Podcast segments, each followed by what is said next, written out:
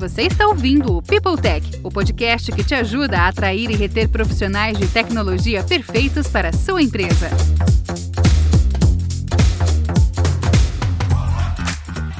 Gente, mais um episódio do People Tech aqui. Eu sou a Kari Silveira, estou aqui com o Davi Búfalo, maravilhoso. Uma pessoa que eu conheci recentemente, já criei uma conexão e tenho um carinho enorme. E vai ser um episódio maravilhoso.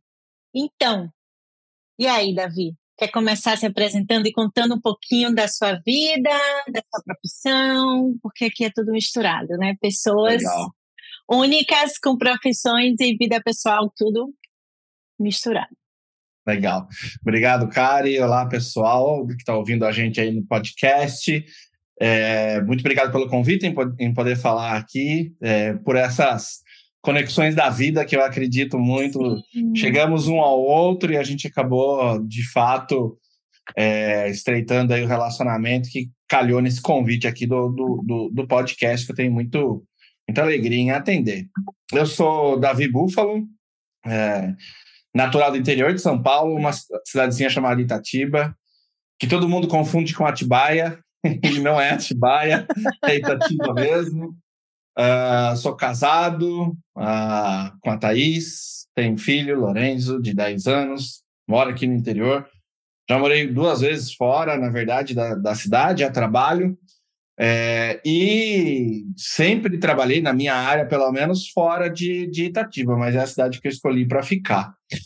Uh, sou apaixonado por alguns temas aí na vida. Eu nunca fui de fixar numa coisa só como, como temas. Eu acho que é legal exercitar diversas facetas aí da, de curiosidades e aprendizados para a gente até no sentido de desenvolvimento neurológico e mindset de crescimento. Então, é, já fui bastante interessado em charcutaria, ainda sei fazer algumas coisas. Hum, é, hoje eu tenho uma mini selva aqui dentro de casa, então adoro plantas. Cada semana estou trazendo uma planta, passo uma boa parte do meu final de semana cuidando delas apaixonado por música, todos os tipos de, de música. Não concebo a vida sem música, não acho que é possível uma vida que não exista é, música. É, leitura e diversos outros temas. Gosto de ler bastante, de pesquisar sobre a minha área de atuação. Tenho como disciplina aí, o que eu não tenho de disciplina em academia, eu tenho como disciplina de leitura. que é ler pelo menos um artigo da minha área por dia, é, e estou sempre lendo pelo menos um ou dois livros no paralelo aí, também de diversos temas. E diversos autores que eu gosto também. Trabalho na área de recursos humanos. Entrei na área de recursos humanos por um acaso. Eu comecei fazendo psicologia e como provavelmente 99,9% das pessoas que entram fazendo psicologia, eu queria ir para a área ou clínica ou social. E eu tive uma professora, alguns professores muito bons, de psicologia organizacional que me direcionaram para essa área e calhou que eu, como eu tinha que pagar para fazer a faculdade, tinha que me sustentar desde cedo e tal, uh, encontrei um estágio na área de talent acquisition lá no tempo em que era arquivo de metal, currículo em papel, a gente Sim. mandava laudo para os clientes. A gente fala isso, parece que faz 30 anos atrás, mas nem faz tanto não, tempo assim. Não, né? não faz, gente. É... a gente marcava assim, ó, com marca-texto, colorido, Exato. aqui, assinava. Tal, botava, assinava. Eu tinha CRP, eu tinha que assinar os laudos para mandar para o cliente. O cliente exigia que um psicólogo. Carimbava também? Assinar. Carimbava, tinha um carimbinho com meu, meu orgulho foi quando eu peguei um carimbinho com meu nome. Com meu CRP assinado, tudo. Ai, tal. Era um orgulho. É. E, e aí comecei nessa área, em consultoria. Depois eu fiquei um tempo migrando. Na verdade, eu fiquei sete anos no total em consultoria. Fiz absolutamente todos os tipos e níveis de vaga. Cheguei até consultoria de executivo search, mas comecei lá embaixo fazendo vaga operacional mesmo. Uhum. E me apaixonei depois por o que a gente chamava na consultoria de projetos especiais, que eram Assessment Center, Executive Search, desenho de projetos de recrutamento interno, desenho de programas de trainee, programas de estágio, e, e cheguei até numa grande consultoria na época a ser coordenador regional de seleção e eu coordenava seis unidades na época, mais de 17 pessoas no, no meu time com 20 e poucos aninhos. Aí eu queria já migrar para a empresa, é, acabei é, sendo convidado a fazer parte do, de uma empresa que é uma organização social, um dos maiores projetos de ciência e tecnologia do Brasil. E ali eu iniciei a minha, minha trajetória em empresa, né, que era no Centro Nacional de Pesquisa em Energia e Materiais, lugar pelo qual eu tenho um enorme carinho até hoje, assim como eu tenho carinho por todas as empresas pelas quais eu passei. De lá eu fui para Mars, que é conhecida por fazer o MMs, é, Sneaker, Twix. Uhum. Uhum. Eu trabalhava no segmento bom. de tudo de bom. Eu trabalhava no segmento de pet care, é, que faz rações pedigree, whiskas, uhum. é, Royal Canin, etc. E era engraçado porque a galera vivia perguntando se a gente fazia chocolate e ração de, de cachorro e de gato na mesma fábrica. E a gente tinha que explicar que não, não é bem assim, veja. São fábricas diferentes tal. é Mars, sério que perguntavam isso? Perguntavam. perguntavam. É. Ó, digo logo, as gatas aqui eu compro é, petisco de tudo quanto é marca, elas só querem uíscas. Que bom. Tem jeito. A minha, que daqui a pouco deve pular aqui em cima da mesa anunciando que acabou o dia, é, só vai de Royal Canin. Não adianta tentar. Ela começou com iscas, aí eu apresentei a primeira vez Royal Canin, bichinha Não. se apaixonou. E por a ração, ficou. elas comem Royal Canin prêmio tal, tudo maravilhoso. Agora, na hora do petisco do lanchinho, é Whiskas. É isso aí, galera da Marta aí, ó. Tô até hoje como embaixador da marca aí, tá vendo? Uh, de lá, recebi o convite para ir para Philip Morris, uh, trabalhar no segmento de tabaco. Aceitei o, o, o desafio. Conheci, é, tenho amigos de lá até hoje, que inclusive a gente vive trocando sobre temas e sobre inovação, sobre o mundo de RH, etc. Curioso da Philip Morris é que, apesar de ser uma indústria aparentemente super tradicional, que é a indústria do tabaco, uhum. em termos de cultura, foi uma das empresas com mindset de bem de consumo, né? Quando a gente fala de bem de consumo, sim, sim. foi uma das empresas mais ágeis, de mentalidade mais ágil que eu já uhum. trabalhei. E ali eu comecei a ter muito contato com esse ambiente de inovação em empresas de startup e comecei a, na época, estava no boom das empresas de startup, falei, cara, será que é um, um ambiente legal para eu migrar? É, comecei a questionar um pouco da minha carreira, se eu não podia direcionar minha carreira para aquele sentido. Mas surgiu uma proposta na Mondeliz, é, que também é uma outra empresa de delícias aí, é, diversas marcas. Tenho certeza que deve ter alguma coisa da Mondeliz aí na tua casa ou na casa de quem está ouvindo a gente. E aí, gente, será que tem? Com certeza deve ter um, é, um chocolatinho, um bis, é, um Trident. O Trident tem aqui do lado, inclusive, na minha mesa. Trident tá. tem, bis não. Não, tá porque eu não gosto de bis, mas porque. Porque não, não sobra. Não tem bis aqui. Não, não tem bis aqui em Portugal. Uhum. E aí lá eu recebi a proposta para ser é, Talent Acquisition Manager Brasil. Tive uma oportunidade para trabalhar lá também com a área de diversidade e inclusão e com uh, o deployment da estratégia global de marca empregadora para o Brasil. O convite, uh, essa experiência na Mundeliz me rendeu o convite para escrever um capítulo do primeiro livro sobre marca empregadora no Brasil, em parceria com a, com a, com a Bruna Mascarenhas e com a Vivi Mans, que são meus oráculos de EB até hoje. E ali e dali também eu recebi o convite para dar aula sobre EB na Lemonade. É, então, mergulhei nesse mundo de marca empregadora, que era um mundo que eu já conhecia desde lá da Mars. Eu fui no primeiro simpósio brasileiro que começou, que é o HR Summit, que começou a falar sobre marca empregadora no Brasil, quando estava se falando em marca empregadora globalmente ainda. E aí fui me envolvendo nesse tema. Da Mondeliz, eu recebi a proposta para.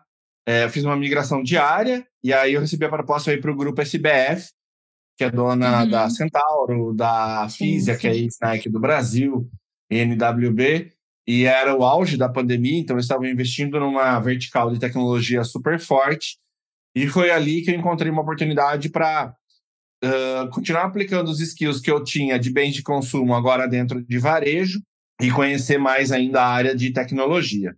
Ali eu continuei trabalhando também com a questão de, obviamente, recrutamento e seleção, marca empregadora, jovens talentos, é, projetos de diversidade e inclusão dentro de Talent Acquisition. E aprendi o que é viver duas Black Fridays no, no varejo. Vamos ter que falar sobre isso.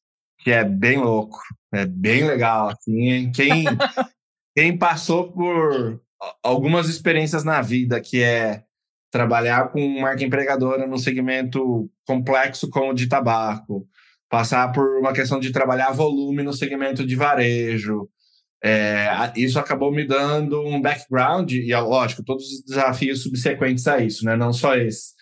É, isso acabou me dando um background para migrar depois do grupo SBF para a Único, a ID Tech, é, onde eu cuidava da área corporativa. E entrei efetivamente no mundo de tecnologia, que era uma, como eu falei, né, uma migração intencional que eu fiz de carreira. E aí da Único eu vim agora onde eu estou, que é na Venue Code, uh, onde eu tenho uma responsabilidade de, de Talent Acquisition para Brasil, Europa e Corporate Functions, além de liderar a parte de Diversity and Inclusion dentro de, dentro de Talent Acquisition e a vertical de marca empregadora para TA também. Linda trajetória, cheia de. No meio do caminho, ainda arranjei tempo de voltar para a faculdade. E aí eu fiz Sim. uma pós-graduação na Dom Cabral. Depois de anos longe da universidade, voltei. E aí fiz Dom Cabral e aí não parei de estudar mais de novo. Pois é, somos desses. Aí estou. Pois é.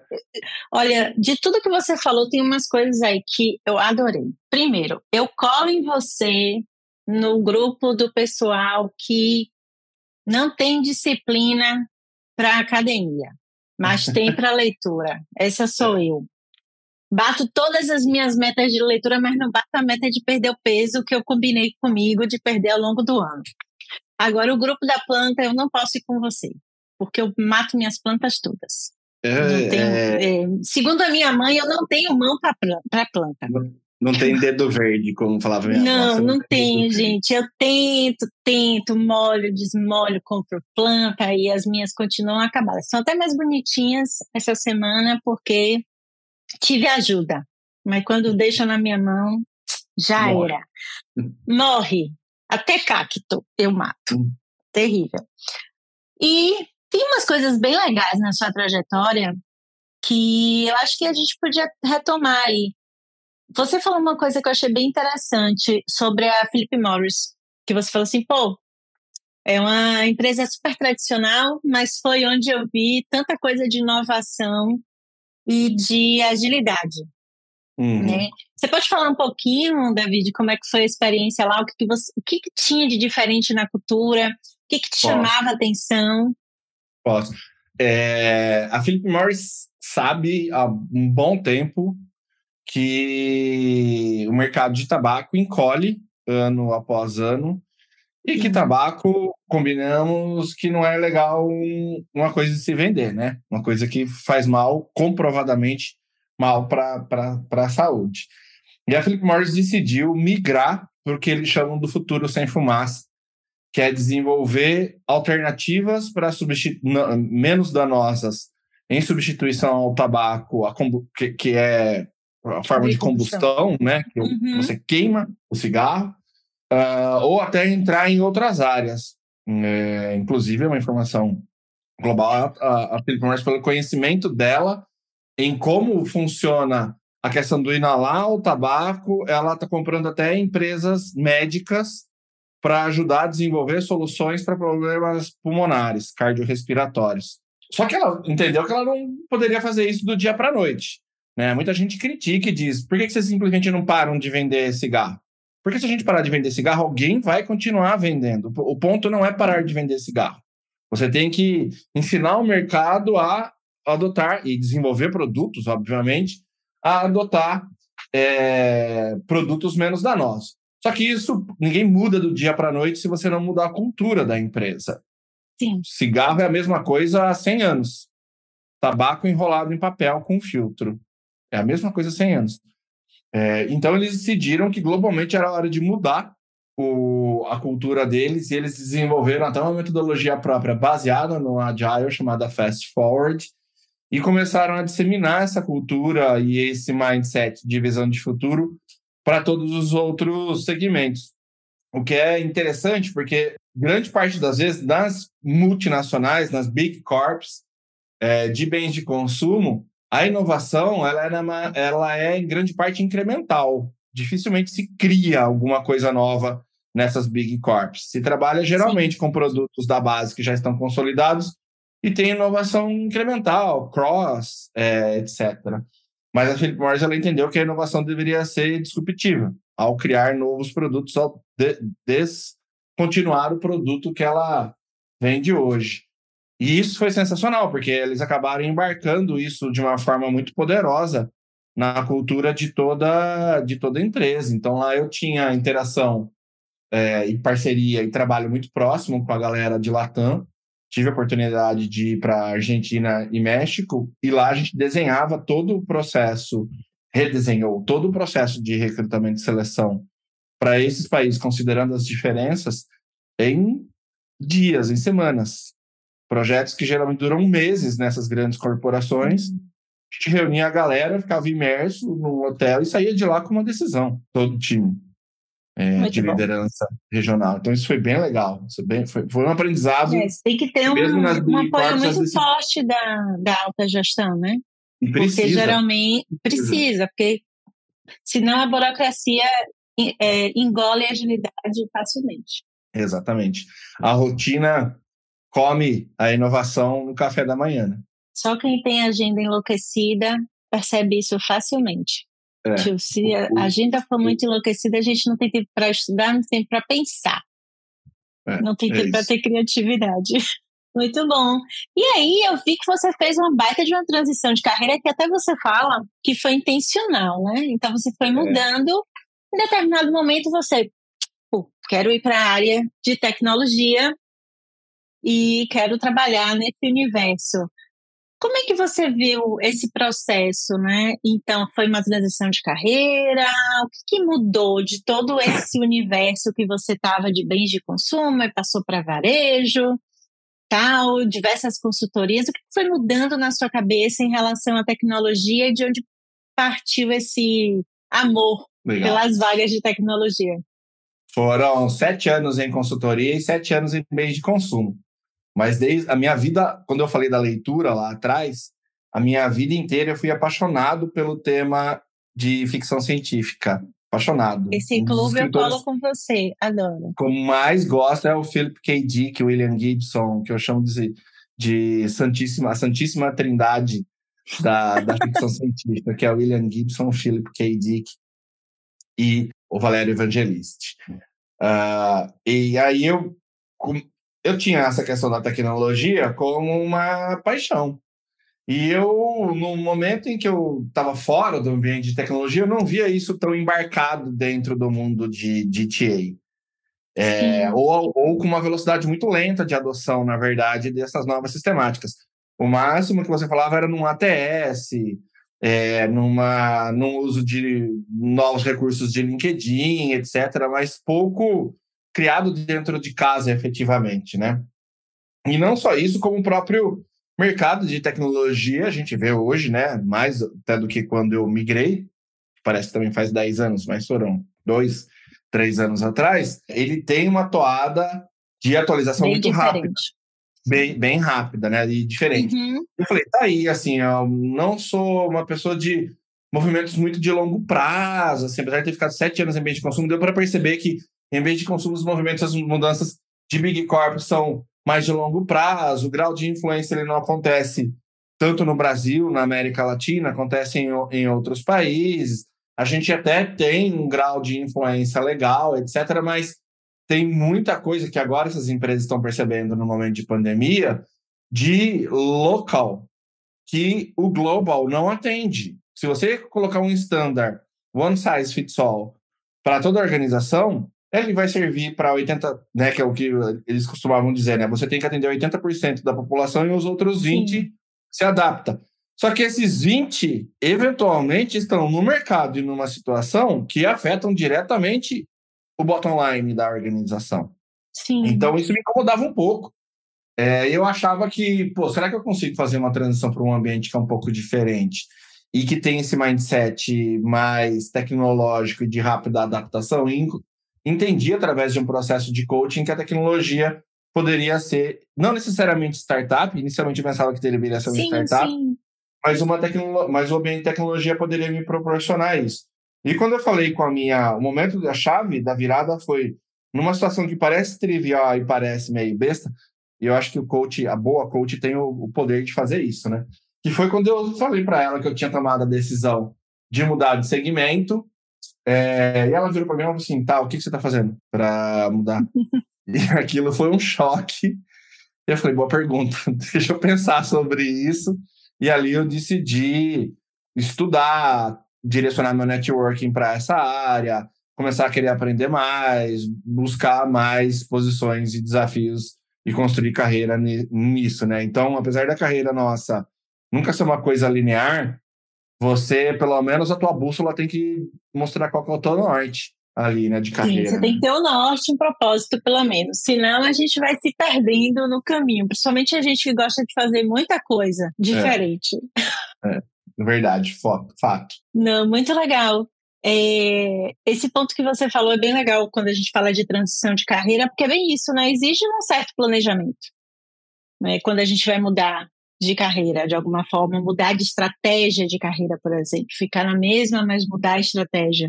Então requer um planejamento. Então, essa é sua, a pergunta da sua coach foi bem pertinente. Foi, assim, então, você quer mudar, e aí, vai fazer o quê? É, vai além do, do, buscar uma vaga, né? Às vezes vai.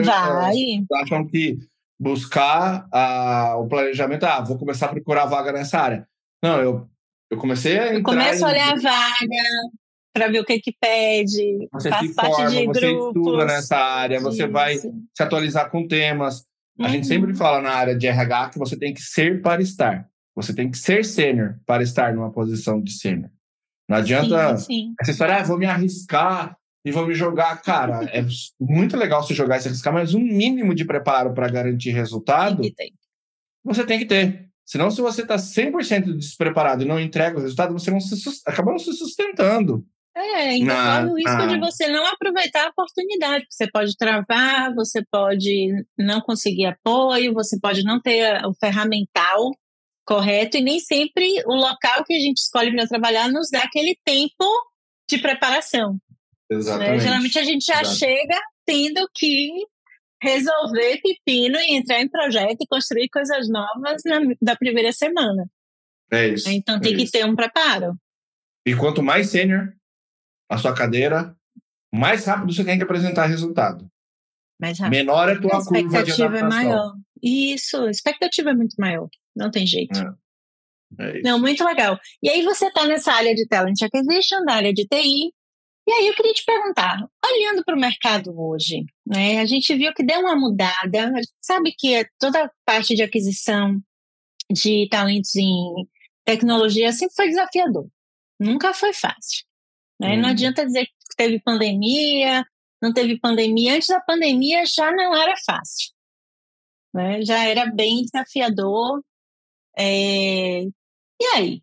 Quais são os grandes desafios dessa área? De tecnologia, de, de aquisição, sim, de, de profissionais de tecnologia. Acho que o primeiro e grande desafio é o gap da formação de mão de obra versus a demanda do mercado. Uh, e aí existe uma visão que eu particularmente não concordo, com base em dados, inclusive, que ah, os layoffs vão equilibrar esse mercado e vão ter mais demandas. Só que essa, essa curva, essa diferença, esse gap que existe entre a formação e a demanda, ele já vem há, há 10 anos. Sim. Essa situação, a gente, e a gente já passou, a galera vai lembrar, lá em 2009, por uma crise econômica, também no segmento tech, que não resolveu essa situação. Foi até maior do que essa que nós estamos passando. Empresas de fato quebraram, empresas que a gente conhecia na época não existem mais hoje. Ah, mas hoje também quebrou. Quebrou muito startup, quebrou muita empresa de pequeno porte. Naquela época quebraram uhum. big corps. Sim. Uh, Mas e, então acho que tem essa, essa diferença do gap de formação versus a demanda. E estatisticamente, uh, tem, teve um dado legal do Yahoo Finanças que eu tive contato recentemente, que a quantidade de pessoas que essas empresas contrataram durante a pandemia versus a quantidade de pessoas que elas fizeram o layoff, a quantidade de layoff é, é ínfima perto da quantidade de contratações. O que significa Sim. que grande parte desses talentos ainda continua empregado e a demanda, apesar do, da, da, da crise econômica em que a gente está, a demanda por profissionais de tecnologia cresce, em média, no Brasil, 3,5% ao mês. É um número pequeno, mas, é, mas ainda cresce. Se você pegar na demanda que existe versus profissionais que estão no mercado, eu não acredito que no curto prazo vai existir um, um equilíbrio, porque esse problema não é da demanda dos profissionais que já estão no mercado, é uma demanda de formação desses profissionais. na verdade, o, o problema da demanda é que a gente tem precisado muito mais de seniors, sempre, e a gente não tem conseguido formar plenos, né? Sem, na verdade, seniorizar, né? Nem formar novas pessoas né, na mesma velocidade que a gente precisa para o mercado. É um grande desafio. Um e ao mesmo desafio. tempo as empresas vão querendo mais requisitos, mais elementos, mais coisas nesse profissional. Né? As tecnologias Isso. avançam, os profissionais Isso. têm que aprender novas tecnologias. Uhum. É, embora seja um segmento, e eu fico cada vez mais é, empolgado com a agilidade dessa galera, desse tipo de público, em se adaptar e aprender. Eles criam um ecossistema de troca de informações que muitas Sim. outras áreas têm que aprender com essa galera, porque a troca de informações com eles é e o poder do network é muito forte, né? Com uhum. eles. É, mesmo assim, essa demanda ela ainda existe. O que essa esse gap ainda existe. O que demanda da, das organizações e me leva ao segundo ponto, que é como que você estrutura da perspectiva interna uma cultura suficientemente forte e acima de tudo verdadeira que você uhum. consiga atrair os profissionais. É importante destacar o verdadeiro, porque tem Muito. muita empresa que eu digo que, quando a gente fala de employer branding, é o employer branding de fora para fora, né? não é de dentro para fora, e quando a pessoa entra, está num ambiente que não é aquilo que. Uh, que foi vendido foi durante vendido. o processo de seleção é. e recrutamento.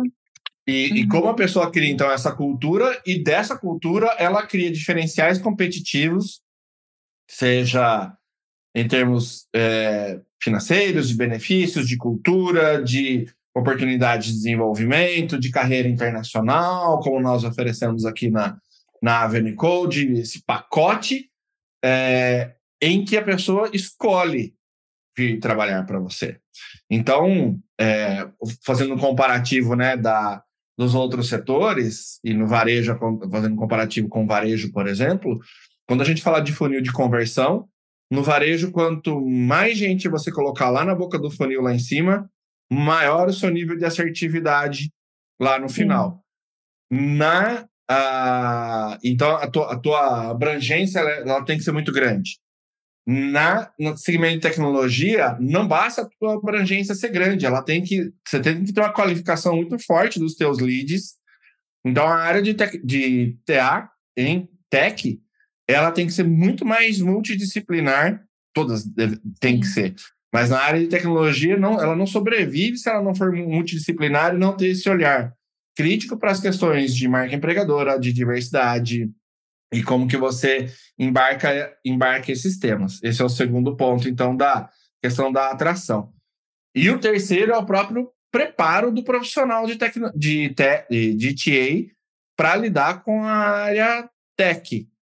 É, todo profissional de RH ele tem que conhecer acima de tudo, de negócios. É, e também, óbvio, das práticas de recursos humanos, mas ele tem que também, quanto mais sênior a tua cadeira for, mais você tem que conseguir sentar junto com o negócio e entender do teu produto, do teu serviço, do teu mercado, para quais são as tendências, quais são as perspectivas, saber ler os seus sinais, interpretar isso para devolver como uma uhum. solução para o negócio, Isso. ao invés de simplesmente sentar e, experimentar, e, e, e esperar uma demanda de alguém que vem de cima para baixo dizendo o que é precisa. É a única forma da gente resolver a, a grande questão, né, que hoje está tá bem em voga, que é os RHs, eles precisam ser estratégicos. Uhum. Eles não foram durante muito tempo, né? E hoje existe uma necessidade das empresas em ter RHs estratégico e, consequentemente, ter profissionais de RH que assumam esse desafio, né? De conhecer o produto, conhecer o negócio, os cenários. E é a única forma de ser estratégico. Não dá para ser estratégico gente... sem saber para onde a empresa vai. É, exato. Esse é, esse é o ponto. A gente fala do RH estratégico e o quanto. Uh, é, agora é um, é um, é um ponto polêmico aqui. O quanto a gente fala que o RH tem que ser estratégico, mas a estratégia ela é uma via de mão dupla. Sim. Se o RH ele quer se posicionar como estratégico, mas ele recebe a demanda do negócio e transforma isso em ações para entregar resultados, ele é estratégico até uma parte. Uhum. Porque ele é passivo ao receber essas informações e mas traduzir isso. isso como ação. A estratégia, uhum. costumo dizer que ela é uma via, e eu aprendi isso com, com o professor Adão Cabral, que ela é uma via de mão dupla. Ela tem que se retroalimentar de quem está assumindo a questão estratégica. E muitas vezes as organizações exigem um RH estratégico, mas tem que pensar... Não envolvem no planejamento. E se estão preparados para ouvir o ponto estratégico do Isso. RH. Perfeito. Se o CEO quer ouvir realmente o ponto estratégico do RH, no, porque às vezes ele vai apresentar uma crítica de vocês estão fazendo alguma isso errado. E a gente precisa mudar. É, porque Sim. se acostumou há tanto tempo, principalmente o C-Level, com um RH que é um RH de serviço ao uhum. business, é, que quando a gente fala de estratégico, o RH tem que sair da posição de serviço e ser um player dentro Perfeito. da área, da área estratégica. E ser um player envolve uma mudança de postura, do RH, mas também uma mudança de postura do negócio. Não, com certeza. E hoje não tem como, né? O, o, o desperdício, eu vou usar essa palavra, financeiro da, da quantidade de pessoas que a gente perde, né? Por conta da rotatividade, principalmente na área de TI, porque tem demanda, tem vaga, então as pessoas estão olhando e vão mudando, né? Qualquer coisinha é motivo para, e aqui não é uma crítica, qualquer coisinha é motivo para mudar de empresa, para mudar de uhum. desafio, uhum. para buscar novos caminhos. Então, se a empresa ela não trabalha muito junto com esse olhar de pessoas, né, de ponta a ponta da jornada dessa pessoa desde lá, quando eu falei a primeira vez com ela, até o momento de um possível desligamento, a gente tende a ter números muito piores em termos de retenção de pessoas. Sim, sim, fato. fato. E, com, e aí e vem para aquela a sua questão, né? E é, mas a cultura tem que ser verdadeira e a gente precisa comunicar bem essa cultura. Não adianta também comunicar bem e ela não ser verdadeira. Ou então ser verdadeira e a gente comunicar mal. É o famoso walk the talk, né?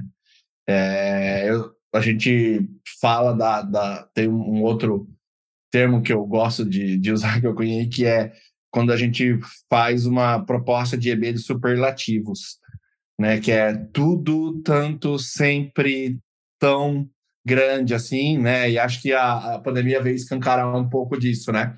Ah, foi vendido, foi se vendido durante muito tempo que uh, a empresa poderia ser a sua meca, a realização de todos os seus sonhos e de todos os seus anseios.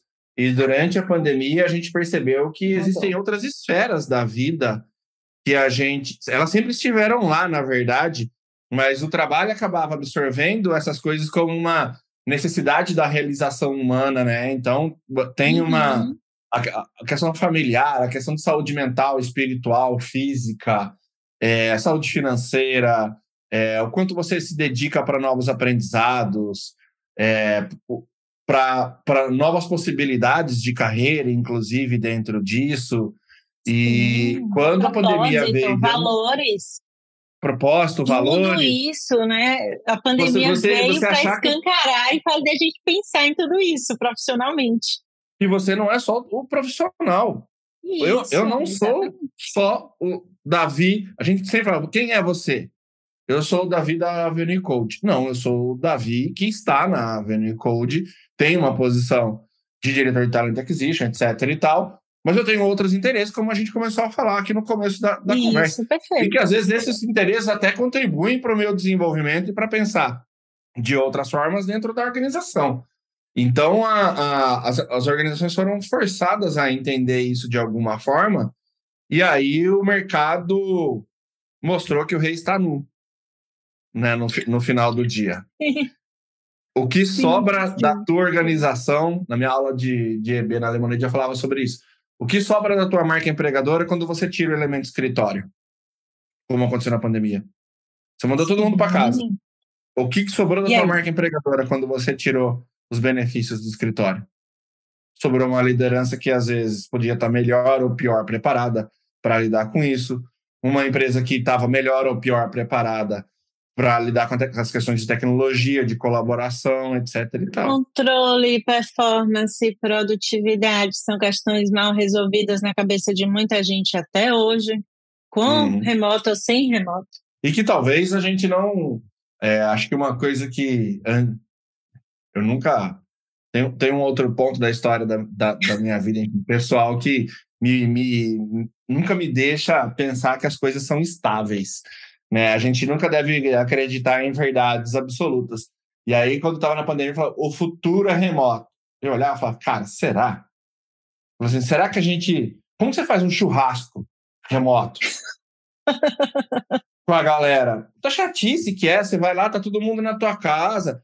A gente fez um happy hour, pô, é legal, mas perde aquele contato. Principalmente a gente que é latino, né? Se você tá num time global, eu acho que a tecnologia tá aí para juntar a gente e tal. Uhum. Mas se você a gente tem muito essa questão da, da, da proximidade. Eu falo, meu, eu não acho que o futuro é remoto, não.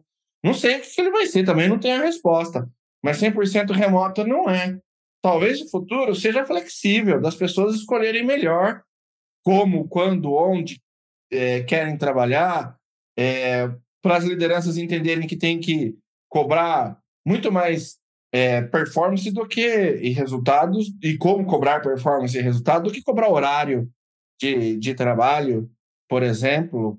A quantidade é, de tarefas entregues. É, monitorar, né? Tem uma tendência agora, eu estava lendo um artigo esses dias de com as empresas adotando um modelo mais flexível, deu um boom nas startups que criam formas de monitoramento de produtividade remotos.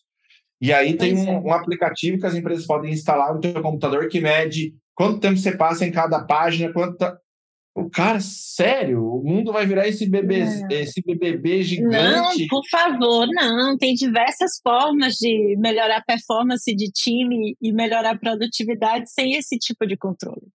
Né? E aí, de repente, você vê do outro lado, a empresa, a mesma empresa que faz isso, posta uma foto sobre a oportunidade de você ser um nômade digital, a pessoa trabalhando com um notebook na frente da praia, que é uma imagem que nunca me entra na cabeça. Porque se eu estiver na, de frente para a praia, eu vou querer fazer outras coisas, menos tá ligado no notebook, mas essa é uma coisa minha. E, mas como que você concilia esses dois elementos, então? O aplicativo vai monitorar se você está bebendo uma caipirinha ali na, na frente do mar? Que, como é que vai fazer Tem isso? Né? Gente que trabalha com conhecimento, Davi, como é que faz? Aí a gente abre o aplicativo de código, está contando o tempo. Aí fecha o aplicativo de código porque você foi tomar banho. E lá durante o banho você resolveu o problema e não está contando. Como é. pode? É. É. Não casa. Quanto, quantas soluções a gente resolve fora do computador e fora do papel, porque a gente foi tomar um vinho com um amigo e, ó, oh, resolvi aquele problema. Essa é a beleza, para mim, da vida. É, eu estava eu tava ouvindo um, um, outro podcast esses dias que eu gostei muito, que falava sobre lifelong learning. E é um tema. Eu tive algumas experiências pessoais na minha vida que me transformaram muito. E me transform, transformaram a minha visão de mundo. É... Adoro. Quer contar essas coisas? Adoro. Adoro. Uma, vou, contar, vou, vou, contar uma delas, senão eu, vou, eu acabo contando as outras e eu fico emocionado. É, mas uma delas, por exemplo, é quando eu era, estava entrando na fase adulta, morava com os meus pais ainda. Eu ajudei a cuidar de um vizinho de casa que era amigo da família. Uhum. E esse senhor, ele começou a ficar velho, ele era cego se tornou cego depois de um tempo. Eu já conhecia ele, ele já tinha perdido a visão. É... E a vizinha de casa, ele era enorme, assim, eu, eu tenho 1,83m e tenho mais ou menos uns 100 quilos. Ele era muito maior do que eu. E a filha e a esposa dele não conseguiam lidar com ele, porque ele era muito grande. Uhum. É, e ele era um senhor de idade já. Quando eu conheci ele, ele estava com quase 90 anos e forte, saudável. Só que ele precisava de ajuda para algumas coisas. E aí eu comecei a ajudar. Eu e meu pai, a gente ia lá todo dia. Durante uns bons dois anos, eu chegava do trabalho, estudava tal. Eu tinha uma parte do meu dia dedicada para ir lá e cuidar desse senhor. Num ato de amizade. Sim. No ato de cuidar dele, eu conversava todo dia com ele. E ele me contava as histórias da, da vida dele todo dia. E aí, enfim, é, ele trazia algumas, algumas frases, alguns, alguns hilários, assim, e outros de lição de vida que, para um cara que está entrando na fase adulta, aquilo te transforma. Aquilo me transformou muito mais do que se eu tivesse ido, ido morar sozinho em algum outro país. Porque talvez eu fosse morar sozinho em algum outro país, ia lá, é, sei lá, trabalhar, ter um, um, um emprego X, viver eu ia ter um outro tipo de, de experiência, mas aquilo me enriqueceu tanto em alguns aspectos que eu carrego para minha vida pessoal e profissional, é, e que para mim acaba introjetando isso com valores. Então, eu acho que isso, quando eu ouvi sobre lifelong learning, eu pensava muito nessas experiências que eu tive de, de vida e como isso pode te afetar positivamente como pessoa e como profissional no final do dia. Sim. Como e... líder, né? Você desenvolve Não, estilos de liderança absurdos ali, né? Eu acho que essa conexão com pessoas diferentes, dentro e fora do universo do trabalho, ela faz completa diferença. Não dá para você ser uma liderança que você, pelo menos na minha visão, gente, então aqui a opinião, para mim não dá para ser uma boa liderança se você não consegue é, extrair o melhor das pessoas. E a gente extrai o melhor todos os dias, né? É um cafezinho, é uma conversa, é aquela frase que marca. E eu acho que isso a gente aprende muito. É, e aí, falando desses aprendizados de vida, o que, que acontece? É, eu tive um pai que, para mim, ele foi desafiador e que continua sendo meu herói até hoje. Eu brinco até minha pessoa. Por quê? É, eu tenho, eu nasci depois que eles tinham 19, meu pai e minha mãe tinham 19 anos de casados. Então, hum. eu tive pais velhos, por assim dizer né? Então eu tive um pai que virava para mim e que me ensinou, por exemplo, sobre empoderamento feminino, quando ninguém falava sobre isso. Ele virava para mim e falava assim: "Mas por que que você voltou?" Ele saía com uma saia curta e voltava porque o namorado brigou. Ele: "Mas por que voltou?" Não, porque eu não posso sair com essa roupa. Ele: "Não, você tem dois, dois caminhos. Ou você termina o namoro ou você sai com essa roupa." Então são essas pequenas coisas, né? Do tipo, olha, nem eu posso bater em você. Uhum. Tem dia de triscar um dedo em você, a delegacia é ali. Então, se eu não posso bater em você, ninguém pode levantar a voz para você. E eu não me lembro em nenhum momento da vida que meu pai tenha levantado a voz para mim. Então, é, eu acho que esse contato né, com os vovozinhos, as vovozinhas, com as pessoas de idades diferentes, até com as crianças, a gente agora. Né, meu filho tem 16, meu filho tem 10. A gente aprende todos os dias. E a gente. Todos é, os dias. A expansão do nosso network com intencionalidade é uma expansão das suas possibilidades de aprendizado e das suas possibilidades de, de, de, de crescimento. Eu tenho um, um, um cara que virou Eu acho que a gente amigo. aprende muito mais conversando do que lendo, do que. Porque sentado na, numa cadeira. É, Não, oficial, né? exatamente, né? exatamente. É. Eu brinco, eu estava dizendo ontem para o meu filho, eu fui professora durante 15 anos e eu adorava ser a professora de corredor. Era a parte que eu mais gostava porque eu terminava a aula e via aquele grupo de alunos me seguindo, carregando os livros e as minhas coisas até o carro, e eram as melhores conversas. Sensacional. Sensacional. E são os alunos que estão comigo até hoje, que me seguem no Instagram. E quando eu vejo, oi, Pro! Fiz seu podcast, oi, Pro! Eu vejo um monte de Pro nas minhas redes sociais. Adoro. Então, Adoro. eu sempre fui essa professora que eu chegava cedo para juntar com eles antes da aula começar E, e para mim, era o momento que eu mais conseguia contribuir com o crescimento deles. Uhum. Que ali eu sabia como é que estava a vida pessoal, a vida profissional, quais eram as dores, como é que eles se organizavam para conseguir estudar, para conseguir trabalhar.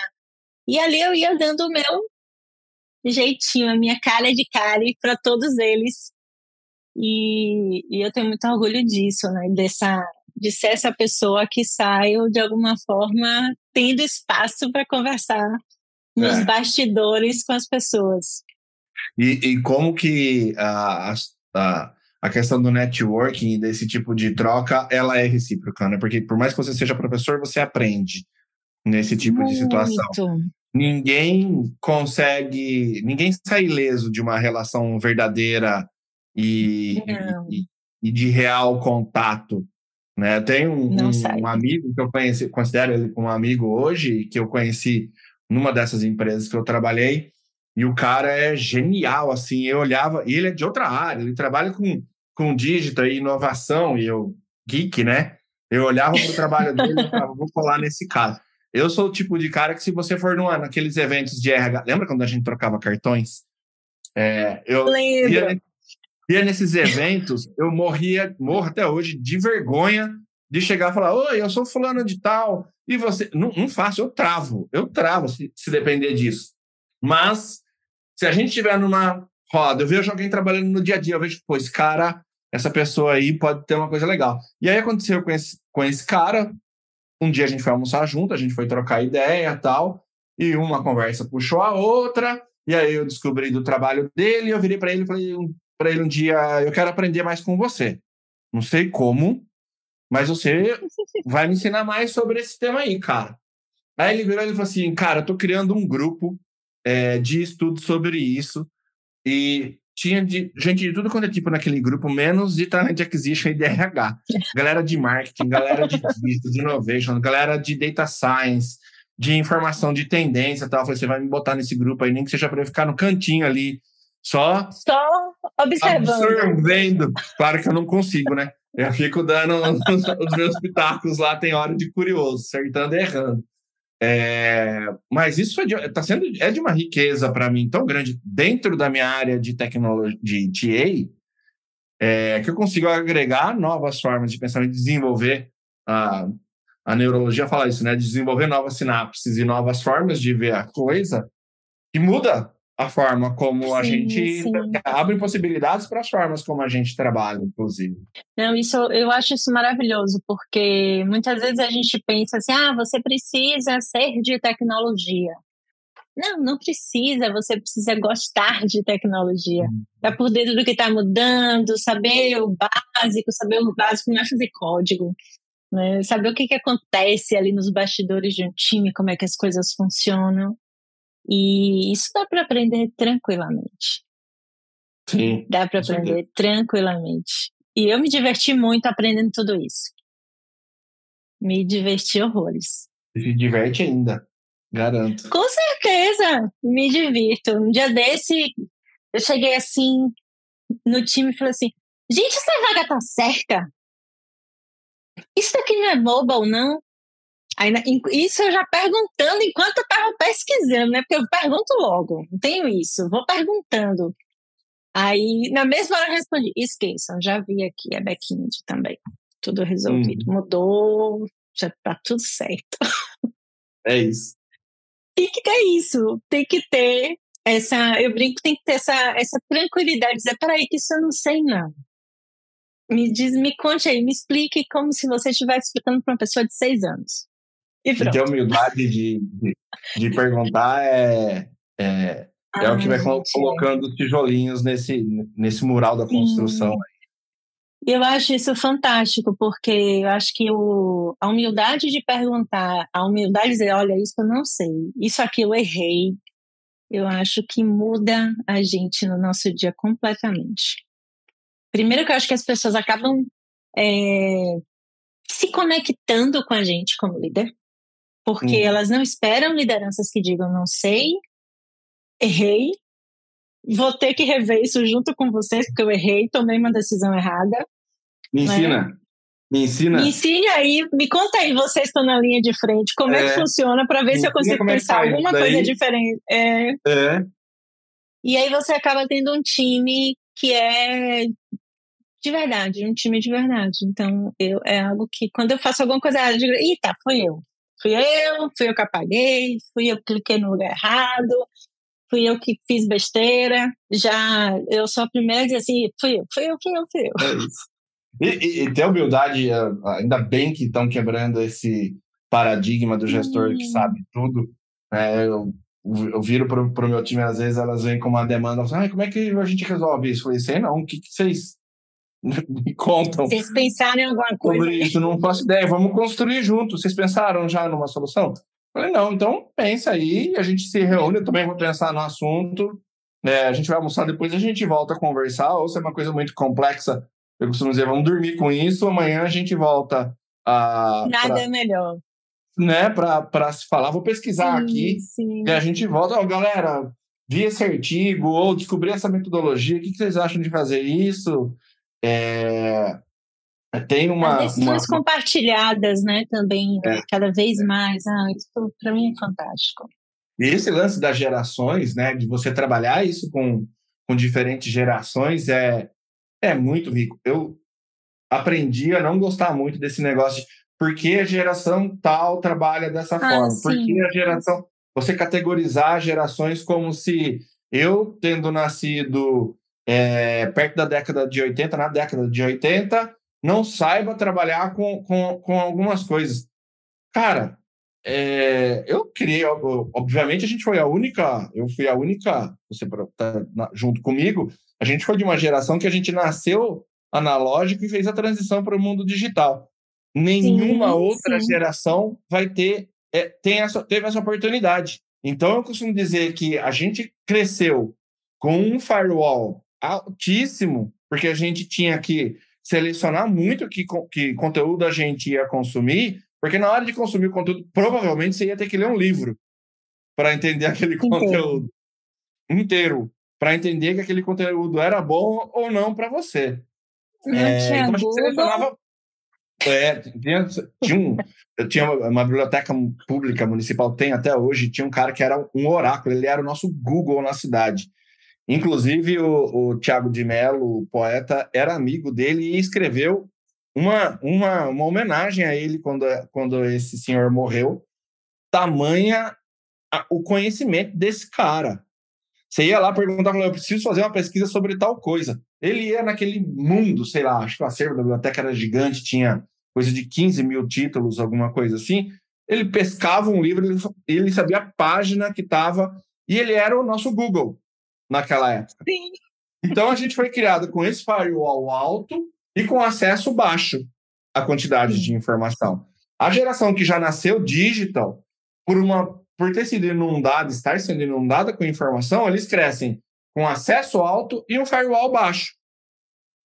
Não tem. Perfeito. Ah, é papel da, da, dos pais, é papel da, da, da escola, da universidade, mais ensinar a criança a ter filtro do que selecionar e do como estudar, do como fazer a pergunta, do que como gerar esse conteúdo, do que como captar esse, esse conteúdo no, no final como do dia. Como fazer boas perguntas, né? Como no fazer boas perguntas. Né? No e agora com o chat GPT já é. Tá aí, tá aí para mostrar isso. Se você não saber é. escrever um bom prompt, você não vai ter a, aquilo que você quer no, no final.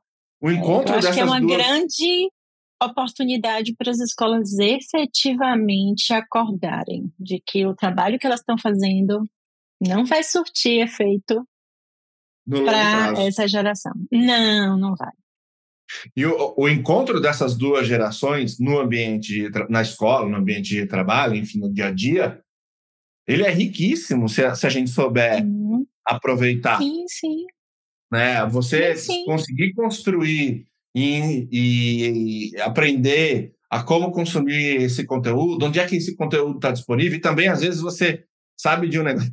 Esses, um tempo atrás, você gosta de causa, eu vou contar mais um. É, eu estava numa reunião com estagiários, acho que tinha uns 20 estagiários na sala. Não lembro o que, que a gente estava esperando começar. E eu entrei na sala, o evento não tinha começado ainda, os 20 olhando para o celular. Ninguém conversando com ninguém.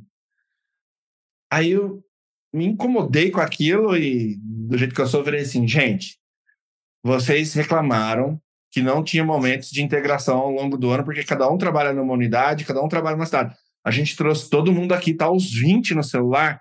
Vamos fazer um exercício. Põe o celular do lado, virado para baixo, todo mundo. Usei, é bom ter o, usar o crachá nessa hora, né?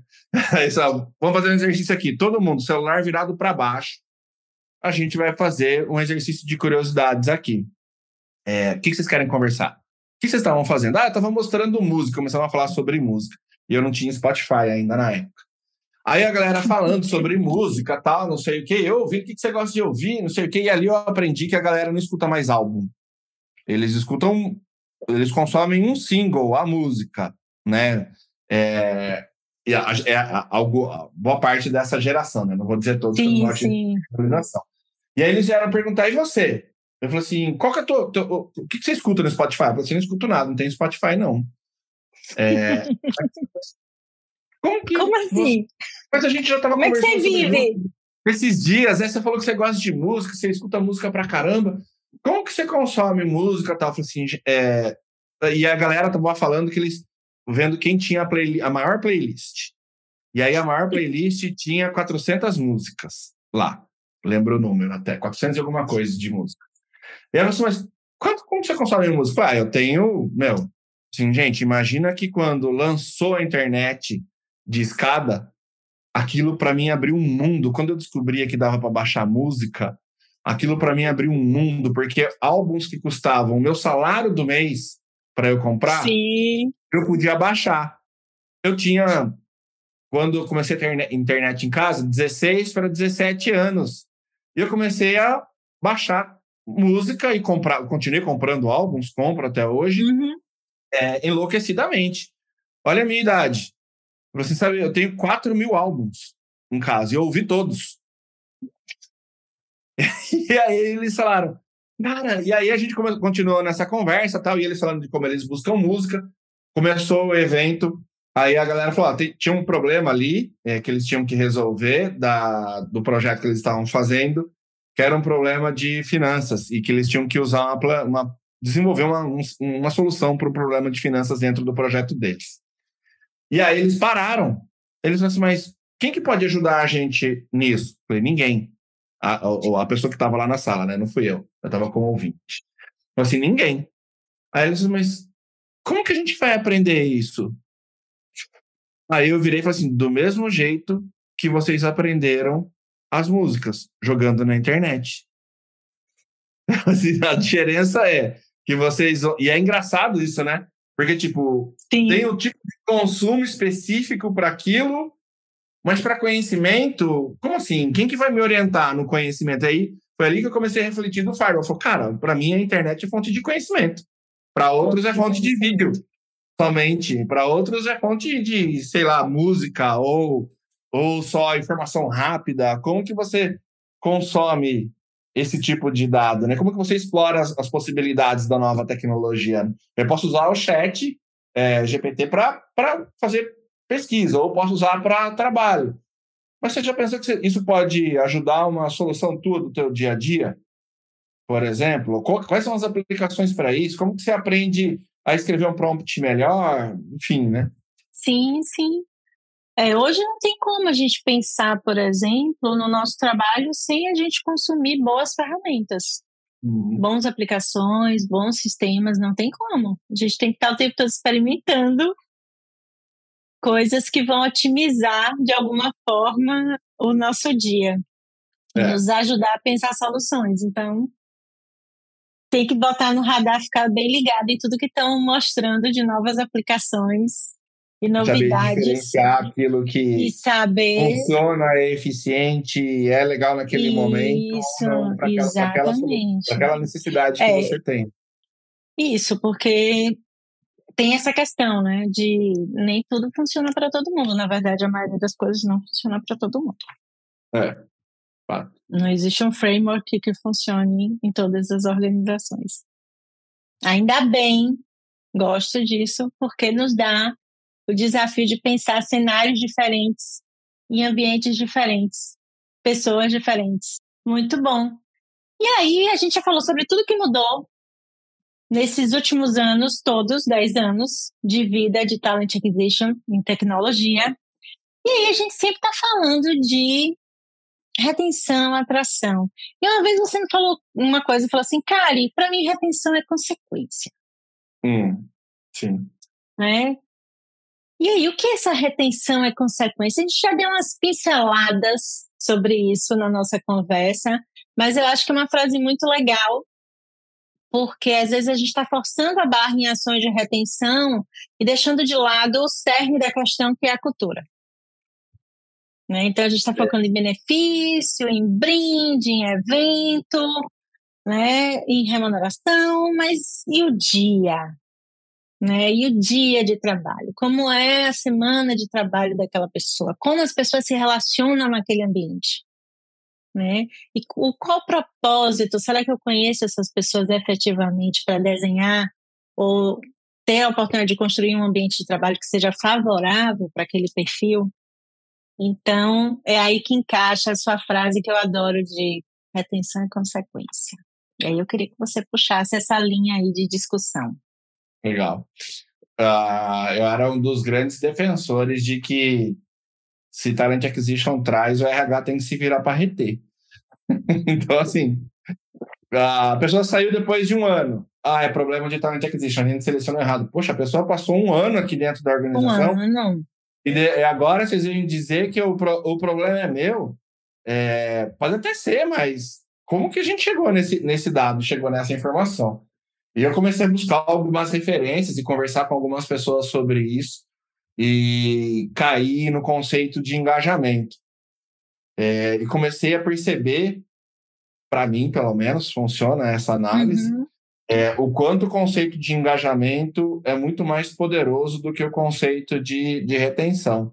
Porque, para mim, o conceito de engajamento ele fala muito com o coração e com a mente, e o conceito de retenção ele fala muito com coisas mais estanques, que não dá para você. É, é, é, é, muito menos sobre uma customização da experiência. Para mim, a retenção me parece uma cerca que você coloca, sabe? Quanto mais alta essa cerca, mais difícil a pessoa pular pular de lá, porque você coloca tanta coisa legal que a pessoa não vê o outro lado. Só que em algum momento alguém vai construir alguma coisa mais alta daquele lado, e mesmo por mais alto que seja a sua cerca, alguém vai ver aquilo lá.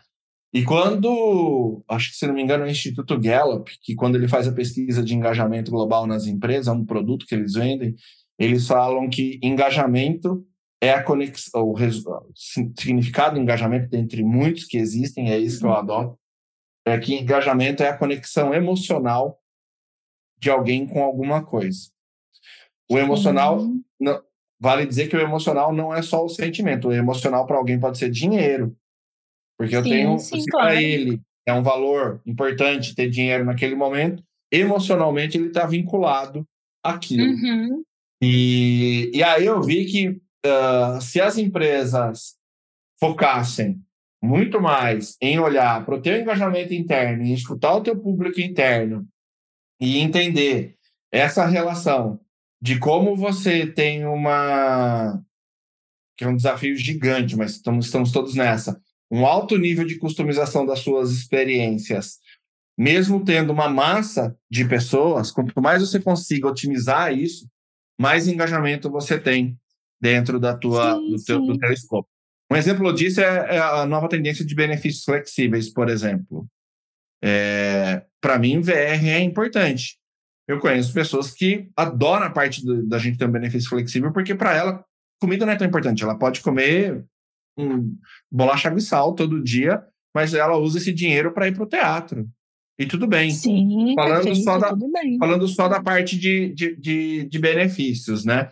É, e aí eu, eu, fui numa palestra, que a chave virou quando eu fui para uma palestra do Wellington Nogueira, que é o, o diretor, do fundador do, do, do Doutores da Alegria, numa, uhum num simpósio de pessoas de RH, colocaram ele no final para falar sobre isso. E ele, como todo clown, Ele falou que ele foi, tinha ido lá para anarquizar e não para. Sim. Pra, né? E eu já adorei. Para resolver né? problemas de ninguém. Foi para é, criar problemas. Eu tinha, eu que venho do movimento punk, escutei aquilo, achei maravilhoso. É, e aí ele falou que no Doutores da Alegria eles têm o maior índice de retenção de todos. Dificilmente alguém deixa de ser do, alguém doutor da, da alegria. E aí, é, porque ele, só que eles nunca olharam para a retenção, porque eles olham para o engajamento. Que na opinião deles, isso me marcou muito, as pessoas são como navios e as empresas são como portos. As empresas, as pessoas aportam nas empresas, é, recebem do conhecimento, é, Sim, deixam trocam. ali um pouco do conhecimento e em algum momento elas vão partir para ir para outro porto. O que faz um, sim, um, sim. uma pessoa querer ficar na organização é a quantidade e a qualidade de trocas que existe naque, naquele momento. Enquanto está existindo troca, existe engajamento.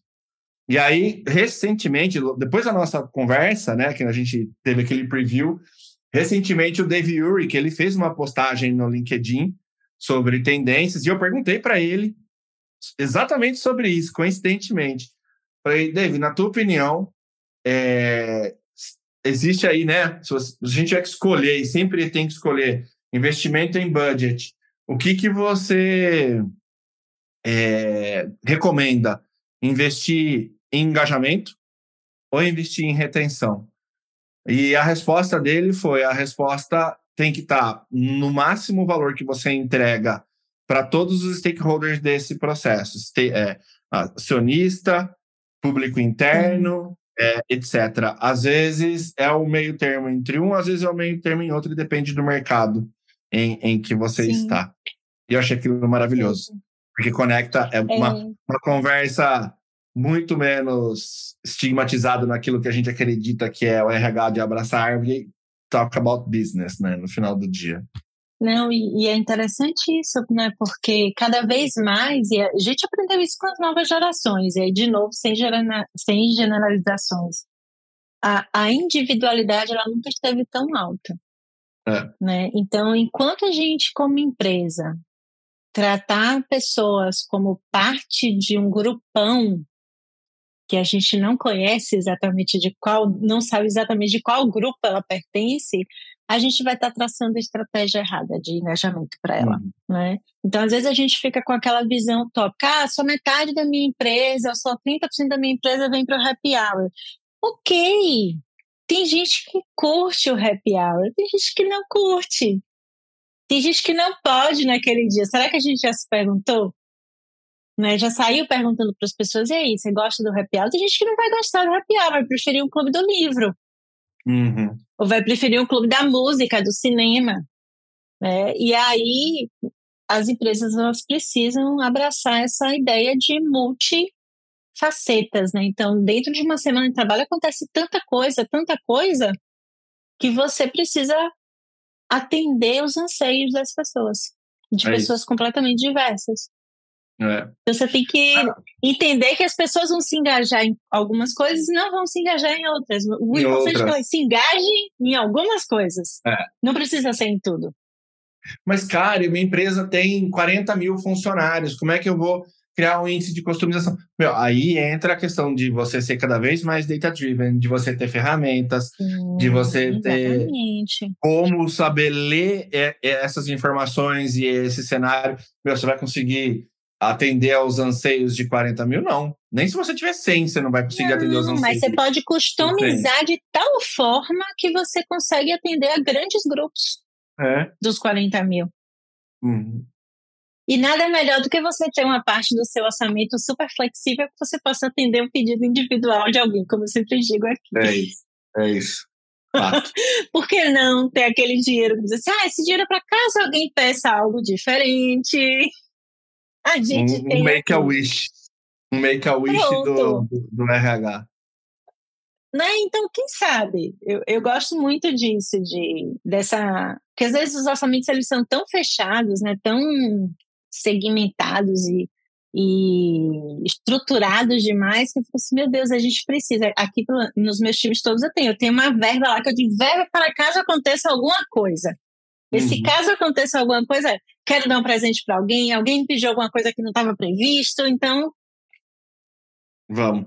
A verba da autonomia e é do isso. individualismo, da individualidade. Individualismo não, da individualidade. É. Então, eu acho que é, sempre dá, uma, dá um jeito. É mais difícil, claro. Quando a gente fala no universo de 40 mil pessoas, é muito mais difícil. Mas dá para fazer. Tá. É. E a gente falou muito de tecnologia, a gente falou muito desse cenário de retenção, de contratação, de engajamento de profissionais de tecnologia. E onde é que entra a liderança nesse cenário? Né? A gente tem visto cada vez mais é uma preocupação das empresas em formar bons líderes ou boas lideranças, né? Mas a gente sabe que é um grande desafio, porque também quando a gente viu a pandemia explodir, os times de tecnologia crescerem, a gente também viu muitas pessoas que ainda não estavam preparadas né, para assumir uma liderança ou não tinham as skills necessárias sendo empurradas para esse desafio e sem o tempo de preparo. Uhum. Acontece. Às vezes a gente cai de paraquedas em um desafio. E aí, como que você vê, por exemplo, essas lideranças na área de tecnologia frente a esses desafios de atração de profissionais, de engajamento de profissionais de tecnologia? O que, que ela precisa fazer? O que, que ela não deve fazer também? Tem uma, um relatório famoso do Fórum Econômico Mundial que aponta as uhum. tendências do futuro do trabalho. Quem ainda não leu, uhum. Tem que ler. ler. Tem que ler. Está disponível lá, de graça, é só baixar. Acho sim, que sim. É, uma, é uma cacetada de páginas, se não me engano, são umas 60 páginas, alguma coisa assim. Sim. É bem grande. E ali ele fala sobre a questão de liderança e as cinco principais é, das top 10 skills de liderança, as top 5 são soft skills é, para o futuro. Então, a história do. Aqui a gente vai falar algumas coisas que já são meio chavão, né? Mas é legal sempre reforçar que na área de tecnologia, em alguns casos, ainda acredita-se que o cara que mais entende da coisa deveria ser o líder da área. E não necessariamente. Isso sim, é, sim. é verdade. O líder, ele é, acima de tudo, uma pessoa que sabe é, ser, eu diria hoje, que ser um conector entre os conhecimentos e as habilidades dessa, dessa pessoa. Quando me perguntam qual que é o papel da liderança, qual que é o desafio da liderança, eu digo que a liderança ela deve ter trabalhar em cima de três princípios. Tem outros que ela orbitam em torno desses três, mas ela mas tem. Se ela tiver que... escolher três, vamos nos três. São esses, que é liberar barreiras do time para que o time possa ser Sim. mais produtivo, uhum. munir, municiar o time com ferramentas e conhecimento para que eles possam trabalhar de uma forma mais, é, mais eficiente e incentivar as, essas conexões e essas trocas e o crescimento e o desenvolvimento com foco no negócio. Um quarto que, que orbita, se ele fizer isso, esses três, o quarto que, que orbita em torno disso é não atrapalhe o time. Se você conseguir atender os outros, os outros três, você tem a base do que eu vejo ali como um time de, de, de, de alta performance, desde que você tenha escolhido e formatado bem o teu time é, numa, numa cultura que seja, que seja legal. Acima disso, você tem que começar a desenvolver alguns elementos que parecem simples e que não tem escola que desenvolva, que é, é sensibilidade, empatia, é, saber ler cenários, é, saber assimilar saber diversas... ler pessoas. Saber ler pessoas, saber interpretar informações que vêm de diversas uhum. frentes e desenvolver é, uma flexibilidade, tem algumas palavras relacionadas a isso, mas é, não se usa mais a, a, resiliência, né? Mas desenvolver um, um mix entre flexibilidade e resiliência para entender que o líder ele precisa ser ter a, a abertura para ser frágil, mas Sim. ao mesmo tempo ele precisa ter a força para conseguir a força emocional, a inteligência é, sim, a sim. capacidade emocional para ser sufici suficientemente forte para manter o norte da bússola apontando para o caminho certo, enquanto o time pode parecer perdido, enquanto a organização é, passa por, so, por solavancos. É, quanto mais líder você é, mais o lado da organização você tem que ver, mas jamais você pode deixar de ter em vista que você entrega através de outros. Sim. Esses é, outros é, é que vão que eu... entregar o teu resultado, não é você. Não, isso é bem interessante que eu costumo falar, né, do, do desafio de ser um líder invisível, né, que todo líder bom é aquele que em algum momento ele se torna invisível. Se ele está invisível é porque o time está funcionando. Hum. Ele não precisa entrar nem para atrapalhar e nem para ajudar, porque as coisas estão azeitadas e ele pode fazer outra coisa enquanto ele vai ali fazendo aquela coordenação. Mas é muito desafiador porque a gente vem de uma trajetória de controle. Uhum. Então, quantos de nós, líderes, estamos prontos para delegar mais, para deixar o, o time receber as comemorações, né? E não a gente. Porque no e, final e saber que contas... às vezes você precisa dar o norte pro, pro time. Sim. Né? A gente estava falando esses dias numa. Eu estava falando com uma amiga esses dias, ela estava falando, mas meu time não sabe tomar decisão, eu dou liberdade, mas eles não avançam com o projeto. E você vai ver, o time é todo júnior. É, todo júnior, todos né? tem mais experiência, acho que tem dois, três anos de experiência. Falei, amiga. É, não existe é... autonomia sem norte. Essa é a é. verdade. Eu falei, às vezes eles trazem as coisas para você porque eles não sabem o caminho. Às vezes o, você tem que entender que, ah, dependendo do nível de criticidade da solução e da situação, até eles buscarem essa informação, até eles validarem, até eles fazerem você já perdeu tempo de resposta. Então, em algumas situações, Sim. não sempre. Você vai ter que entrar. Você vai ter que entrar e vai ter que dar a resposta. O melhor caminho aqui é este. Até para evitar que o caminho. A, a vantagem de ser um líder é que você supostamente tem mais experiência, para evitar que o time caia em armadilhas que você Sim. caiu no passado. Ou você saber que se o time vai cair numa armadilha, você deliberadamente deixa eles caírem naquela armadilha, mas que isso vai sair de uma situação de aprendizado para o time. Só que você tem que pesar. Perfeito. Eu tenho tempo de resposta para recuperar isso? Vai valer a pena? Deixar o quanto aqui? vai impactar no meu cliente, o quanto impacta meu faturamento, o quanto impacta minhas metas e métricas, né? Isso tudo tem que ser muito. Na verdade, esse é o dia a dia do, dos, das lideranças. Uhum, uhum. Essas são as decisões mais difíceis. É, o quando, saber o quando agir e o como agir. O conceito de, uhum. de, de liderança situacional acho que dá uma ferramenta muito legal para isso, né? Que fala o quanto, dependendo do nível de maturidade profissional, do nível, não vou dizer de senioridade, mas do nível de desenvolvimento profissional que essa pessoa está, um determinado direcionamento que você pode dar ali é mais necessário e menos outro. Então, quando que você mais dá a diretriz e, e, mais delega, quando que você dá a diretriz mais acompanha, quando você dá a diretriz mais faz pela, pela pessoa. Acho que isso ajuda bastante. Quem é, e, e esse é um ponto mais recomendo. Não, e é muito legal isso, porque às vezes a gente escuta muito isso, né? Do, é muito comum dizer, meu time não, não. Eu dou autonomia e meu time não decide, eu dou autonomia e meu time não faz. Às vezes o time não sabe fazer não está no momento de ter autonomia. Você tem que é um time que ainda você precisa sentar, né, para explicar por que que você está tomando aquela decisão, qual é o racional por trás daquela decisão, que é a única forma que a gente tem de ensinar as nossas pessoas, né, como tomar boas decisões, é a gente explicando, tá, e como é que eu cheguei a esse racional de decisão? Não é simplesmente uhum. dizer, gente, nós vamos fazer assim e pronto. É. Nós vamos fazer assim, porque historicamente a gente já experimentou A, B, C, D, E, X, tem a teoria tal, tem a experiência Y, e então vamos para esse caminho. Então tem que ter um racional. Então, às vezes, a gente está tomando decisão, a liderança que toma decisão sem comunicar o racional para o time, ela perde a oportunidade de ensinar. É. é. E ela perde a oportunidade de, em determinado momento, chegar assim, poxa, olha, vamos lembrar daquela vez que a Kari tomou a decisão, ela fez um racional assim, assim, assim, assim, vamos fazer de novo. Uhum. Liderança, por exemplo, não tem jeito. E, e tem horas que a gente tem que sentar, pegar na mão e fazer atividade junto com a pessoa. É isso. Não tem jeito. A vida é dura.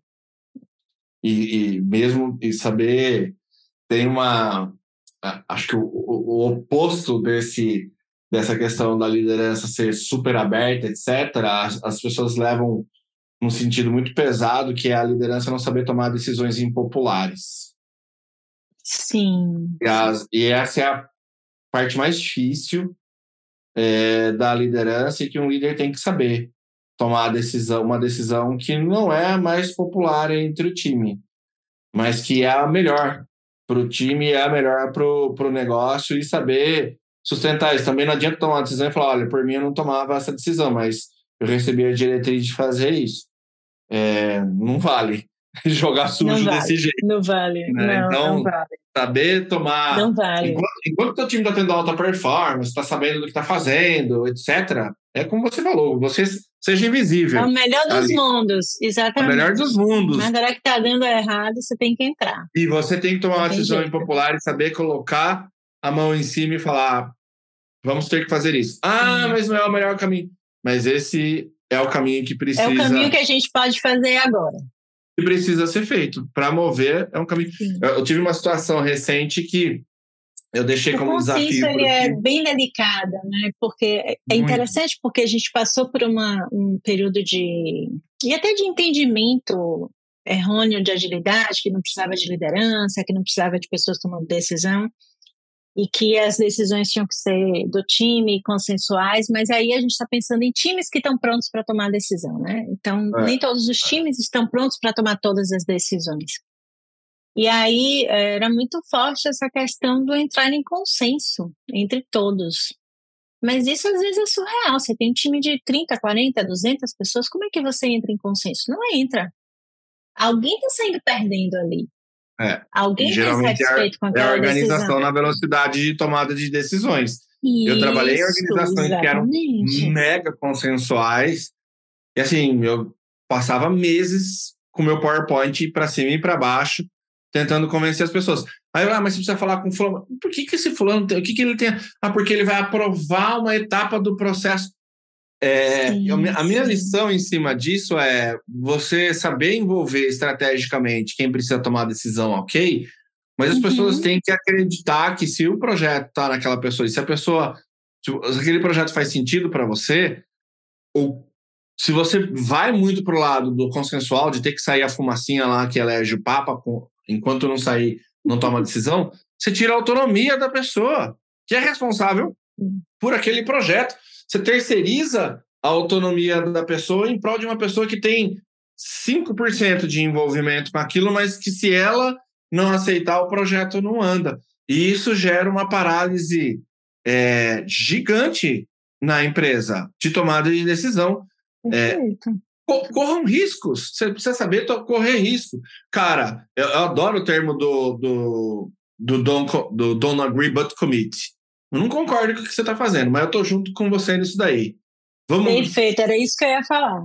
Sentimento de pertencimento de time. Então, é isso. É, é muita, isso, é isso. É, é pensar que a Kari líder sentou com três, quatro pessoas do time e que chegaram a essa conclusão de que nesse momento é a melhor decisão que a gente pode tomar. E todo mundo, ok, eu posso não concordar, mas estamos juntos. É, vamos testar aqui? Vamos. Meu, Pode dar problema? Pode. Tá perfeito? Não. Vou, tô, com, tô contigo nessa, assim. Eu, não, eu acho que a gente poderia ter um, uma, um ponto melhor aqui ali, mas eu confio no teu trabalho. E eu tô é. junto com você nessa.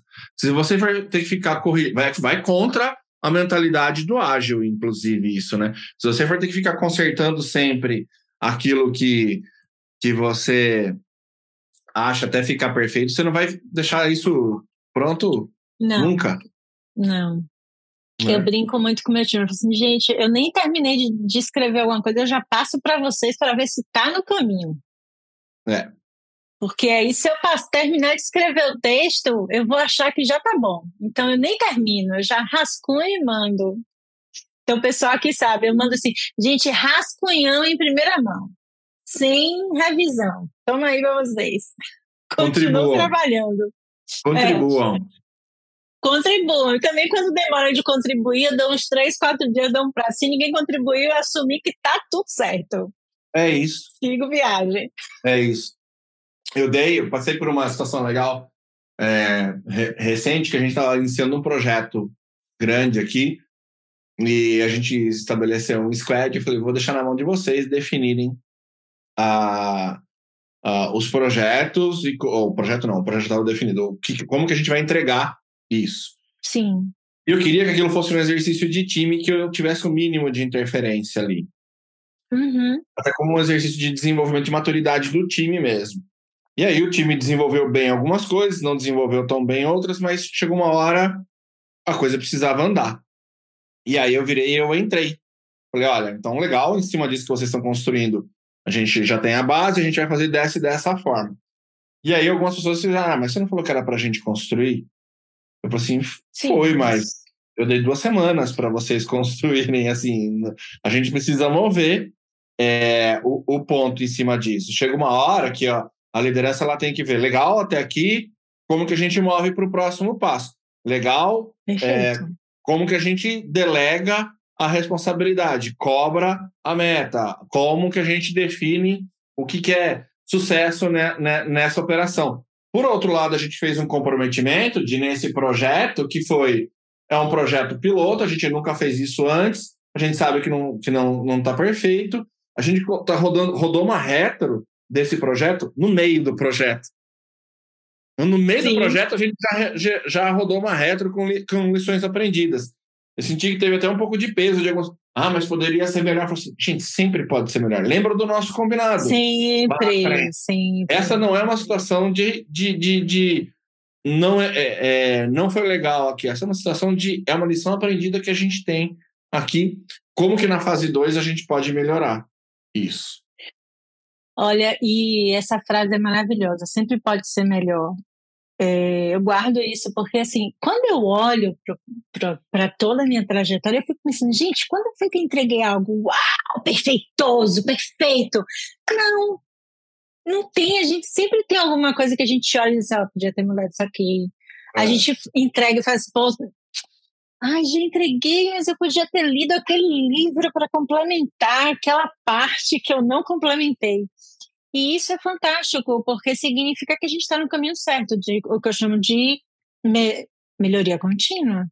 Se a gente não tivesse olhar autocrítico, de estar tá sempre olhando, poxa, pode ser melhor esse trabalho, pode ser melhor esse processo, eu posso atender melhor esse cliente. O cliente está satisfeito, ok, mas eu posso fazer mais por ele. A gente não evolui. É. A gente só precisa fazer isso na parte da academia, e você. É. Pois é. Aí eu fui caminhar esses dias. Eu fui caminhar dois dias essa semana, já, já melhorei. Já melhorei. Foi? Já. Foi. É, eu malhei duas vezes essa semana. Né? Mas tá hard. Tá difícil. Me chamaram para um, um fundi amanhã de noite de queijo, de chocolate. Como pode? Esse você não assim perde. eu não bato minhas metas. Não posso perder. Não, não, não pode. Nem Esse você não perde. Não dá pra perder. Não vou perder. não, tomar vinho aqui, gravando podcast. Né? Já comi um queijinho hoje, já fiz um bolo de chocolate. É isso, final de semana. A, a meta da semana já foi entregue. Já, já, já. Já malhei duas vezes nessa semana. Eu queria malhar quatro. É, vai ter que compensar o bolo de, vai ter que compensar o bolo de chocolate depois. É, eu não botei cobertura. Já compensei antecipadamente. Fiz um bolo mais sem cobertura. É. Davi, maravilhoso o nosso papo. Eu queria terminar. A gente está caminhando para os finalmente. Que venham outros. Adorei. Adorei, Acho que adorei. Tem muita também. coisa legal. Muita coisa legal. Dá para rodar um outro episódio só sobre outras coisas. Adoro. E aí, eu queria que a gente terminasse aqui com aquelas dicas maravilhosas do Davi. Pode ser livro, filme, pode ser série, pode ser aquela dica de ouro, que coisas que você aprendeu, que você conta só assim, em segredo, aqui pra gente. O que, que você acha que você pode contribuir com esses gestores, é, com pessoas que estão na área de gestão de recursos humanos, lideranças de recursos humanos, gente que está trabalhando com recrutamento e seleção, com engajamento, retenção. O que, que a gente pode dar de dica final aí para a gente terminando nossa conversa só por hoje, porque vem outras conversas. Tomara que venha outra. Vem, vem sim. Na, na questão é, de aquisição de conhecimento, eu diria que quando a gente fala de leituras, leiam os temas da área, leiam bons artigos sobre a área, mas leiam também os clássicos.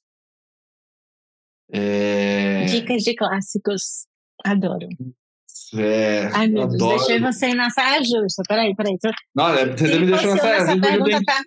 eu, vou, faço, uma, eu faço listas enormes. Para mim, clássico é um troço tão que varia tanto, mas para mim, Rei Lear, Shakespeare é, é, um clássico absoluto, assim, em termos de humanidade e, de, e tomada de, tomadas de decisão. Hum. 100 anos de solidão do Gabriel Garcia Marques para mim é a história de uma Uau. vida de uma vida inteira é, e é sensacional também. Tem um, amo. um, um, um, escritor que eu gosto muito que ele é conhecido mais pelo, pelas adaptações dos quadrinhos e dos livros dele para para telinha do que pelos escritos que é o Alan Moore. É, e ele Inclusive, tem um, acabou de chegar um livro de contos dele aqui, e tudo que ele escreve, ele tem uma visão bem mordaz do mundo, assim, e ao mesmo tempo bem uh, crítica, bem ácida. Eu adoro esse tipo de, de crítica, acho que faz um exercício de inteligência é, bem bacana. Ele foi o que desenhou V de Vingança, Watchmen. Hum esses pontos. Legal, então, adoro. Escreveu o roteiro. Não, conhe... né? não, não, sabia o nome dele, mas gosto muito dos Alan Moore, ele é sensacional. Ele é sensacional. Tem um livro, esse livro novo dele chama Iluminações. É um livro de contos dele. Bem. E costuma escrever livros bem generosos em termos de, de, de páginas. É, mas faz parte, né? Devagar e sempre. Livros é grandes fazem parte da vida. É isso. Aí você tem uma desculpa para não encaminhar e ficar lendo. E comendo uma esfirra. Sim. Eu adoro. Não, pô, não tem né? esfirra é. aqui em Guimarães. Você é. hoje está arranjando umas coisas que não tem aqui em Guimarães, nem esfirra, nem bis. Tá vendo? Tá, tá faltando tá. um restaurante árabe aqui nessa cidade. É isso. É isso. Já chegou um mexicano que é maravilhoso, mas tá ah, já evolui, mas não tem esfirra ainda. ainda já, não tem, não tem esfirra. E de, na, na área, eu diria, eu, eu tenho me aprofundado cada vez mais no conceito de lifelong learning, estudado uhum. cada vez mais isso. Gosto bastante de estudar sobre, sobre, sobre o tema. E usem as ferramentas que a gente tem hoje, acho que a gente consegue aprender e evoluir até ouvindo música, assim, né? Acho que a música é uma das grandes oportunidades de expansão da consciência. Saia do lugar comum aí, do, do, do jabazão e procure coisas que às vezes não estão no Spotify. Sim. Pois é, o meu, o meu hobby de sair da consciência é pintar aquarela, que eu estou tentando aprender sozinha. Fica eu, as tintas e a água, equilibrando o caos, como é a vida. É tudo isso. se mistura do jeito que eu não quero. Quando eu vejo, já misturou tudo, a água já foi para o lugar que eu não queria, e eu tenho que adaptar a minha pintura. Lidar. Dias fica muito bom, dias fica muito ruim, e eu sigo em frente. E lidar com os contrastes. Sim, perfeito. Equilibrando o caos, como eu gosto de dizer. É isso. É a vida isso. da gente mais, mais, não é nada além de equilibrar o caos. É, é. Tem uma. Você, é, fala, você fala em caos, tem um, vários livros legais de, de. Tem um, tem um livro de um livro de uma galera que chama Luther Blissé, que é um coletivo de escritores, não é um só. É, hum. E ele escreveu um livro chamado Que. É que a letra Q o Caçador de Hereges. Uhum. E lá ele, ele termina. Vou dar spoiler aqui. Dei spoiler, pronto. Não ele termina eu livro... leio o livro com spoiler mesmo. É, mas é legal. Sabendo que vai acontecer. No, no, no, final, o livro conta a história de um cara que estava sendo caçado por um inquisidor. E, e no final do livro, a frase é que o plano que o plano não siga como o planejado. Porque foi isso que levou ele ao E quando é sucesso que- no final. E quando é que o plano segue como planejado? Nunca. Desconheço. esse O mapa não é o momento. território. Nunca. Jamais será. Perfeito. A Né? gente não podia terminar esse episódio de maneira mais maravilhosa. Davi, nem tenho como agradecer. Foi lindo o nosso papo, o nosso vinho, nosso vermute aí do seu lado. E que a gente se encontre mais vezes em novas conversas, porque nada melhor do que uma conexão de verdade. Obrigado. Eu adorei o convite, adorei o papo. Vou continuar borbulhando com a nossa conversa, com as suas, os seus ensinamentos Eu aqui. também. E a gente vai se falando. Espero o convite para a próxima. Obrigado, galera, que acompanhou a gente até aqui. Quem quiser, tô no, no LinkedIn. Se quiser me adicionar lá e trocar, estamos juntos. Maravilhoso. Foi maravilhoso. Se- Nada melhor do que terminar uma sexta-feira assim, Né? com uma boa conversa, um bom vinho. Verdade. novos aprendizados. Maravilhoso, adorei. Obrigado. Até mais. Tchau, tchau. Gostou deste episódio? Então compartilhe com sua equipe ou colegas de outras empresas. Cresça seu time de tecnologia em até três semanas. Com a Impulso, você aumenta sua equipe tech em tempo recorde com profissionais com a senioridade desejada, seguindo suas stacks e com fit perfeito com sua empresa. Acesse impulso.team/empresas.